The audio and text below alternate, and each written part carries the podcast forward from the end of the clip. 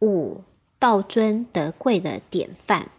后学来讲第一个大题：道尊德贵，自古皆然。道是很尊贵，古早至今没有改变。道很尊贵，人在改变。你看，这时道没水准，不是道没水准，是人没有水准。道从来没有改变过。我们不要讲五祖六祖这么远的事情，我们讲白杨时期的人。后学讲几个故事给各位听。后学听到这几位前辈的故事，每每都很惭愧。人家都这样，我们是怎样？以前的人是怎么样修道的？怎么看待这个道？而我们现在是怎么看待？我们来比比看。一大彻大悟的下钱人，民国三十年，在天津有一位唐寡妇，先生姓唐，本身姓夏的下钱人。他的先生留下一大笔的遗产，环境非常的好，每天吃喝享受。抽鸦片烟，往往不到中午不起床。不过，这位下潜人有个好心肠，喜欢布施，常常办救济，做好事。有一位张老前人武成也在天津，就讲了：谁可以渡这个唐寡妇，功德无量。他是一个好人。有一位秋前人说：后学去渡他。张老前人说：“你环境不好，你渡不了他。”他说：“我求老母慈悲，我可以渡得了他。”结果他真的渡了他。他先渡他的儿子唐先生求道，后来就渡了这位唐太太求道。唐太太求道后，听完三宝，马上讲：“我从明天起开始戒鸦片烟。”现代医学发达，要戒鸦片烟可以打针帮忙。以前没有戒鸦片烟很难，结果二十天的时间，半死半活，鸦片瘾来了，就在地上打滚，眼泪鼻涕一起来，很痛苦。他的佣人说：“夫人啊，抽一口好了，太痛苦了。”给他准备好要抽一口，他说绝对不抽。就这样又痛苦又忍耐，二十天过了，烟也戒掉了。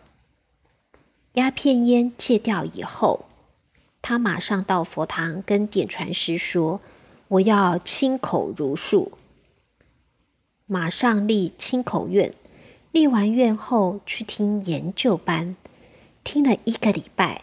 立愿舍身办道，所以他从求道到立愿一个月，也没有开法会。发了愿以后，不是像我们发愿以后等待时机，他马上跟儿子讲：“你自己去想办法，我们祖先的遗产，我要捐出去，把整个大宅院和所有的家产都捐给道场。”他要舍身办道，结果这位下潜人就到东北哈尔滨去开荒。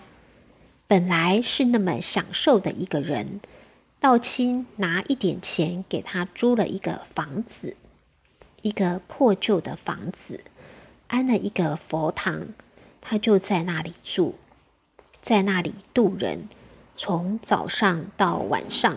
都坐在板凳上讲道理，而且腰杆都是直的，这样树立一个典范。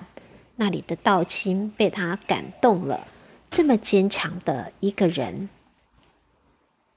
三年多的时间，不要讲多少人求道，光亲口的人就有五千位，这是真正的改变人，亲口哦。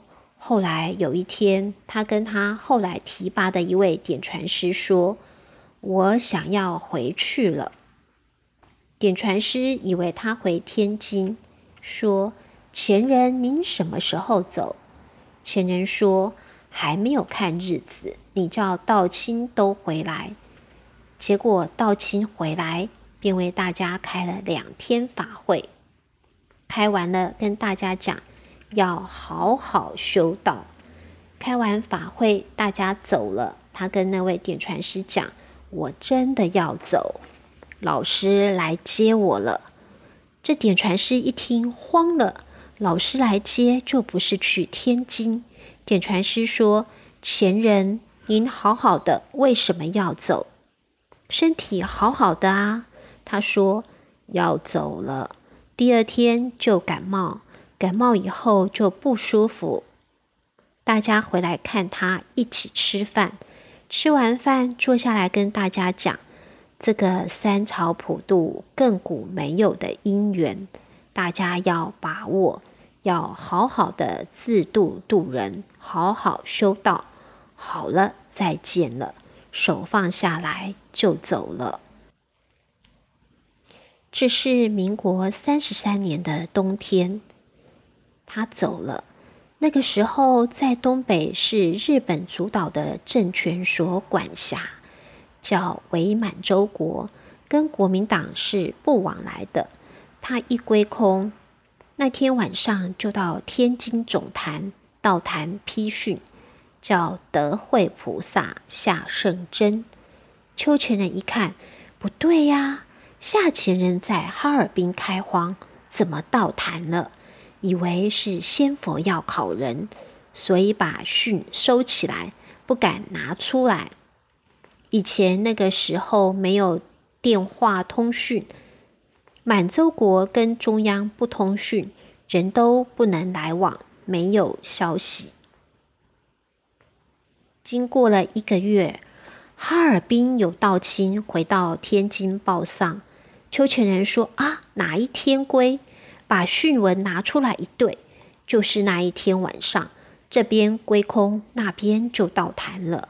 这是一个。”真修的人，后来他们有从哈尔滨出来的人说，下千人归空的时候，有几万人送殡，街上都跪满了。那时候未满洲国实际上是日本管制，日本政府觉得很奇怪，一个普通老太太死了，怎么那么多人去送殡？这里面有问题。但调查也查不出个究竟，就不了了之了。那些道亲真的好像是自己的母亲死了一样，那么难过。实际上，他从求道到归空没有几年，可见是个真修的人。